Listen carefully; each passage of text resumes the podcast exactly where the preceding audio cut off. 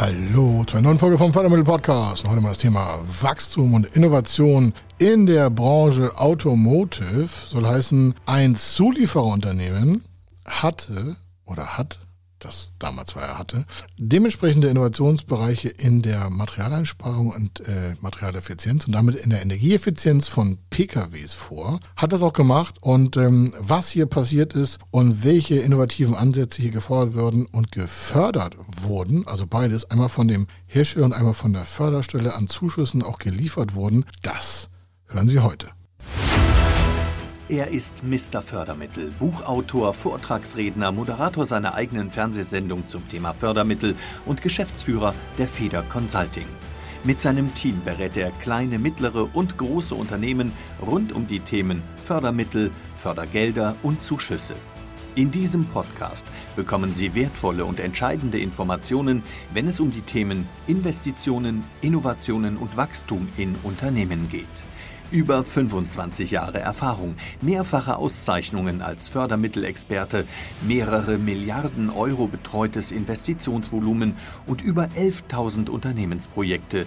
Davon können Sie jetzt profitieren. Hier ist der Fördermittel-Podcast mit Kai Schimmelfeder. Automotive, eine, sagen wir mal, Senior-Junior-Gründung für den Bereich einer Achsentwicklung, die gleichzeitig materialeffizienter sein sollte, um damit Gewicht am Auto zu sparen. Und das wiederum senkt die Treibstoffkosten und das ist wiederum klimafreundlich. Also Sie merken, ein sehr umfangreiches Projekt und das schauen wir uns im Detail an. Automotive und dann soll es ans Material gehen, heißt immer, da reden wir auch von sicherheitsrelevanten Aspekten. Warum? Nur einfach mal ein bisschen Material hier und da wegfallen, um es leichter zu machen, das passt im Auto ja nicht. Warum? Die Anforderung an die Sicherheitszelle des Fahrzeuges ist natürlich irre hoch, gerade hier in deutschen Sicherheitsstandards, aber auch weltweit. Aber auf deutschen Strafen, äh, Straßen dürfen ja bei Strafe genau nur die richtigen Fahrzeuge fahren. Warum? Sonst gibt's halt eine richtige Strafe. Man kann also nicht einfach irgendwelche sicherheitsrelevanten Teile am Auto so in schlechterer Materialeffizienz darstellen, dass es zwar leichter wäre, aber gleichzeitig auch die Sicherheit der Fahrerinneneinheiten reduzieren würde. Soll heißen, die Sicherheit der Fahrer und der Beifahrer und der Passagiere im Fahrzeug muss jederzeit gegeben sein, egal ob jetzt Diesel, Benziner, E-Hybrid, sonst was. Da legt das deutsche Gesetz sehr großen Wert drauf. Und dementsprechend ist es auch ein sehr, sehr, sehr sensibles Thema und wird aber auch sehr, sehr stark gefördert. Warum? Es trägt dazu bei, dass natürlich viel weniger Treibstoff verbraucht wird. Selbst wenn Sie im E-Fahrzeug sitzen und haben Batterien, dann ist natürlich ein leichteres Fahrzeug, hat eine höhere Reichweite. Ein Benziner, der weniger äh, Last verbraucht, hat, weil er dementsprechend leichter ist, hat auch weniger Treibstoffkosten und pumpt weniger schädliche Abgase aus. Also alles dreht sich sehr stark auch um Neuerungen am Automotive-Markt, an Veränderungen der Mobilität. Und in diesem Fall hat sich ein Autoverfahrensentwicklungsingenieur selbstständig gemacht, schon vor jetzt über dreieinhalb Jahren und hat seine beiden Jungs, äh, das sind zwei Söhne, mit in die Firma gleich reingenommen. Sie waren auch, der eine ist Betriebswirtschaftler, der andere ist Ingenieur, raufgebaut und hat gesagt, Mensch, alles klar, lass uns doch mal auf das Thema Achs Materialeffizienz sehen. Also wie kann man die Achsen, die ja auch einen gewissen Anteil an Gewicht am Auto ausmachen, mit ganzen Bremsbereichen und auch Stoßdämpfern hinan, das war so deren eigenes Teil, auch mal leichter zu machen, aber auch gleichzeitig auch widerstandsfähiger. Denn wenn bei Unfällen oder bei hohen Belastungen die Achsen sich weniger quasi verbrauchen, weniger verwinden, höhere Sicherheiten geben, dann sind das alles Aspekte, die auch die Automotive-Hersteller stark interessieren.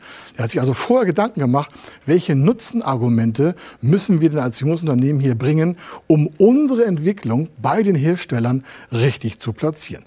Und die ersten Monate, bis die ersten dreieinhalb Jahre, haben die aus dem eigenen Vermögen die ersten Entwicklungen selber aufgebaut haben erste Mitarbeiter eingestellt, haben natürlich auch die ersten Kosten selber bezahlt.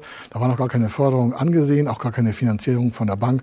Die haben aus eigenem Vermögen dementsprechend auch die ersten Entwicklungsschritte getätigt haben dazu aber auch schon Produktionspartner gefunden. Warum? Die wollten nicht am Anfang gleich in Maschinen investieren, weil die ja noch gar nicht wussten, wie das Endprodukt aussehen soll. Das heißt, die brauchten Hersteller als Partner, wo sie deren Maschinen nutzen können, um bestimmte Entwicklungsschritte dort vorzunehmen, um dann daraus das eigentlich geplante Rohprodukt weiterzuentwickeln. Das heißt, hier haben wir erstmal sehr viel softe Kosten vorne, Personalkosten, Miete, Versicherung, vielleicht noch ein Kfz selber dazu zum Hin- und Herfahren. Und der Rest ist eigentlich ja gar nicht vorhanden. Warum? Maschine wurde extern zum Testen genutzt. Die haben also innerhalb dieser kleinen ersten Unternehmensgruppe, die sie selber aufgebaut haben, diese technischen und ingenieurstechnischen Leistungen selber erarbeitet und entwickelt und konnten darüber schon rein rechnerisch erstmal erste Materialreduzierung vornehmen bei gleicher oder stärkerer Wirkung einer Antinutzung. Das soll heißen, es wurde weniger Material abgenutzt, es wurde weniger Verwindung hier, das heißt eine Steifigkeit wurde erarbeitet bei weniger Material. Das heißt, das gesamte Gewerk an diesem Bereich hat weniger Gewicht, wird also auch im Auto weniger Gewicht bedeuten. Das Auto muss also weniger Gewicht tragen und kann damit bei gleicher Menge an Treibstoff weiter fahren. Das wiederum hat einen umwelttechnischen Nutzen, der gar nicht erst so zum Tragen kam oder nicht im ersten Arbeitsfeld so bewirkt werden soll. Das war noch so ein Nebenprodukt. Also Sie merken, nicht alles, was innovativ ist, muss immer auf die Umwelt ausgerichtet sein, sondern es kann sich einfach in der weiteren Entwicklung ergeben, dass das damit dann quasi ein logischer Schluss wird. Was ist hier elementar natürlich im Risikobereich? Wo setzt da die Förderung an? Die hatten doch jetzt schon weiterentwickelt und angewickelt und dementsprechend haben die auch schon die ersten Gewerke an, an Materialien ausgetestet. Das heißt, die hatten schon erstes Material gekauft, die hatten schon erste Personalkosten investiert, die hatten schon Mietflächen. Was haben die aber jetzt als Förderprojekt aufgesetzt? Als Förderprojekt aufgesetzt wurde es wie folgt. Es wurden neue Mitarbeiter angeworben, die das jetzt in eine größere Fertigungsstrecke überführen sollten. Gleichzeitig war in diesem Schritt geplant, die Maschinen, die vorher bei Fremden in Teststellung waren, selbst neu zu kaufen, um damit natürlich auch vertrauensvolle Verfahren bei sich selber als Patent zu entwickeln. Das soll heißen, es muss natürlich auf die Gefahr hingewiesen werden, dass wenn man Wissen nach draußen gibt, es auch schnell mal weg sein kann. Und in diesem Fall war das Risiko sehr groß, dass durch diese neue Entwicklung jemand Fremdes Drittes das Know-how hätte quasi genutzt. Und um dem entgegenzuwirken, hat man sich entschieden, eigene Maschinen aufzustellen, die das Verfahren dann umsetzen, um das gesamte Lenk- und Achssystem so in die richtige Position zu führen, dass es materialeffizienter war, mit den eigenen Mitarbeitern am eigenen Standort auf die eigenen Entwicklungskosten zu setzen. Das heißt, man hat erstmal weiter Personalkosten investiert. Das ist erstmal ein Fördergrund, weil es um Innovation geht. Die Maschine wurde in diesem Fall über einen Förderkredit generiert. Warum? Eine Maschine selber ist jetzt erstmal nicht per se ein Innovationsgegenstand, sondern es dient ja der Herstellung des eigentlichen Produktes, was dann in den Markt quasi verkauft werden soll. Förderfähig weiter waren aber Digitalisierungstatbestände. Warum?